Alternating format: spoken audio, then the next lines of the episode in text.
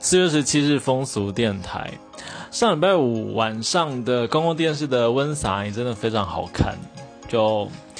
双子跟庭和的婚礼嘛，然后我觉得剪接也很厉害，他把郑怡农的歌放在背景音乐，就现场应该是现场收音的版本，然后就是搭上他们的互动啦，来宾的互动，然后烟火啦等等的，然后还有他们两个的那个婚礼的誓言的致辞也是非常的感人，就推荐给大家。现在还可以在那个公共电视 PTS 上面可以看到。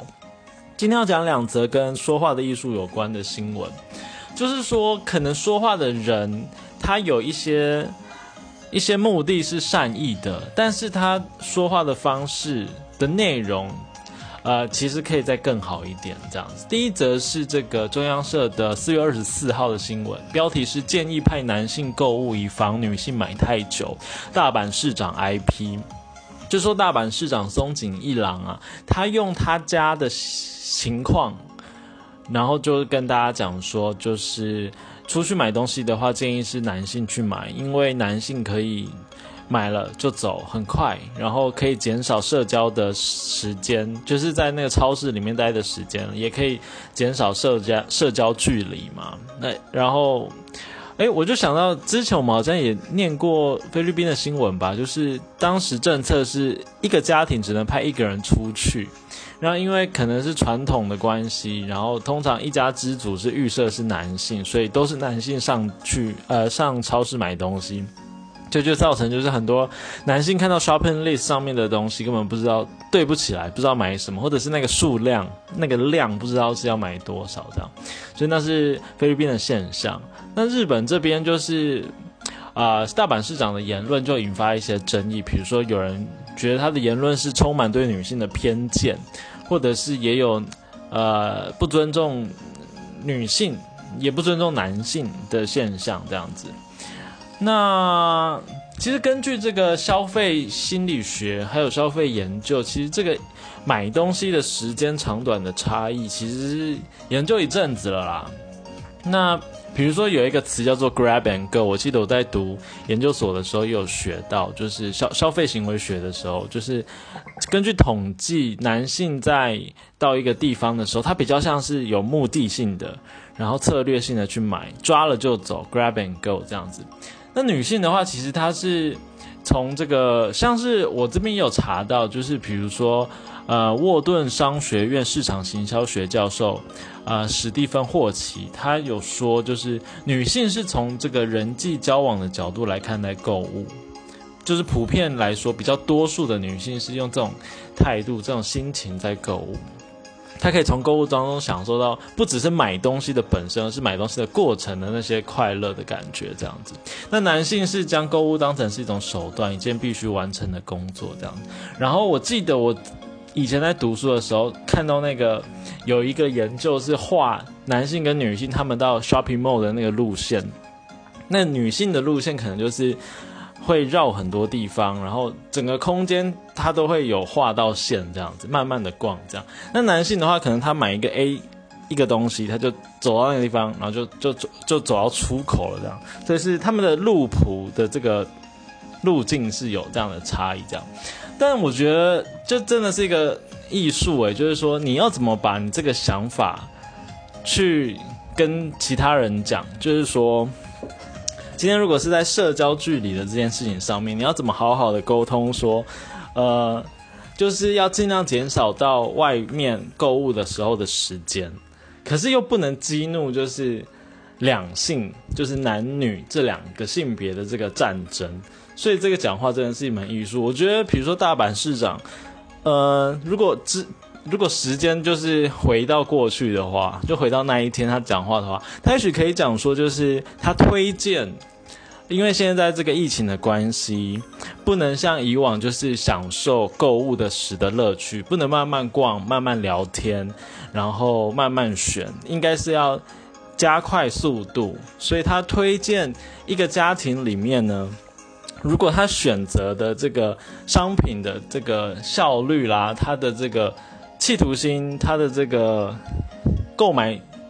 物品的节奏是比较快的，那就由那位成员去购买，所以他不一定是爸爸，也不一定是妈妈，也可能是家庭的任何一个成员，他的购买节奏是比较快的，他就可以去，所以我觉得这样就可以减少两性之间的这个战争，这样子。好，这是第一则新闻。那第二则新闻，因为我刚刚说了，就是也是跟说话的艺术有关系。是这个立新基金会啊，四月二十五号的时候在粉砖上面致歉。那它的标题是说立心对不起，致每一位在性别平权路上努力与相信立心的各位。那它里面内文是提到说，日前呃立新基金会在报道里面有说，未成年男性遭受性侵可能会影响性别认同及性倾向。以及呢，遭受性侵的男性被害人，相较于女性被害人，长大后可能会变成性侵的加害者。那他他们就针对这两个言论进行郑重的道歉哦，因为这两个言论有点像是说，呃，吸血鬼效应。就是什么是吸血鬼效应呢？我们可以参考，嗯。吴兴恩，对，就是对于这个性别有投注很多心力的吴兴恩，他的粉砖上面就有教我们，就是说要怎么样好好的说话会比较好，不会强化了吸血鬼迷思。所谓的吸血鬼迷思，就有点像是，呃，你被咬到了，你就变成吸血鬼，你也要去加害别人。通常在描述男性被害人的时候，会有这个吸血鬼迷思的指责，就有点像是指责这个受害者，然后。对他下一些预言，就是说你可能长大之后也会变成加害者。那这边有举例，就无限有举例，很多受害者将来会成为性侵者。这句话是吸血鬼迷思，因为预设了所有的受害者都可能成为性侵者。那要怎么讲会比较好呢？他可以说很多性侵者曾是受害者，因为转化成这句话之后，就表示说他可以指出性侵的行为成因的脉络。然后也包含了转移跟替代作用跟创伤反应的影响，进而找出性侵防治的有效方法。好，这样这样我不晓得大家这样听会不会很复杂，或者或者我再举例，很多霸凌者后来会霸凌别人，那这句话就是吸血鬼迷思的话嘛？但如果我们把它转化成说，很多霸凌者曾是受霸凌者。因为他们把曾经受过的伤害转移到更弱小的人，很多时候是为了武装并保护自己。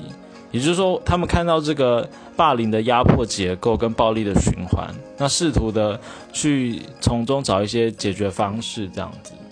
那这就是怎么样讲会比较好？因为我相信这个立新基金会，他们当时在，呃，应该是王月好，对，因为现在是新的这个执行长嘛。他在讲的时候，呃，我查了一下，他是他的脉络是讲说，针对这个日前伯恩夜夜秀的主持人伯恩嘛，他他在讲这个曾经受到性侵的相关的经历的时候，的的的一些言论上的争议啦。我们之前的疯子电台也有讲过。那立立新基金会的执行长王月好，他就在讲述这件事情的时候。他就讲说呢，这个很多的男性的受害者在长大的时候变成加害者，或者是，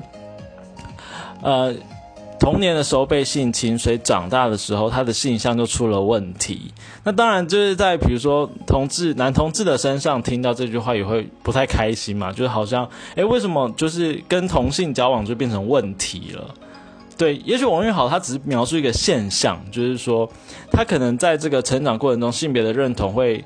呃，因为童年的性侵的情况，所以会有更多的挣扎、更多的困惑等等的。但是他的这个用词就就是很不恰当，这样，所以他们就做了这个郑重道歉。那所以说，未来我们应该可以在更加的思考，就是说，当我们在描述一个现象的时候，我们要怎么样好好的讲，而不是只是。再制了这个现象的的刻板印象，或者是再制这个现象的把呃这个统计数据把它普通化，因为统计数据总是会有差异嘛，就是说可能大部分的某一种性别倾向做怎样的这个行为模式，但是不代表全部，所以我们要怎么样避免说用全部来类推，而是应该是看到这个现象本身，把就是不要跟性别。贴上太多的标签，它的关系，这件事情是我们未来可以思考的方向。然后还有就是要减少就是呃吸血鬼迷思的言论这样子。好，那。呃，因为今天没有打草稿，就是讲的有点冗长，但是我希望大家有 catch 到，就是我想要表达的这个概念。这样好，那这就是今天的风俗电台，我们明天见喽，拜拜。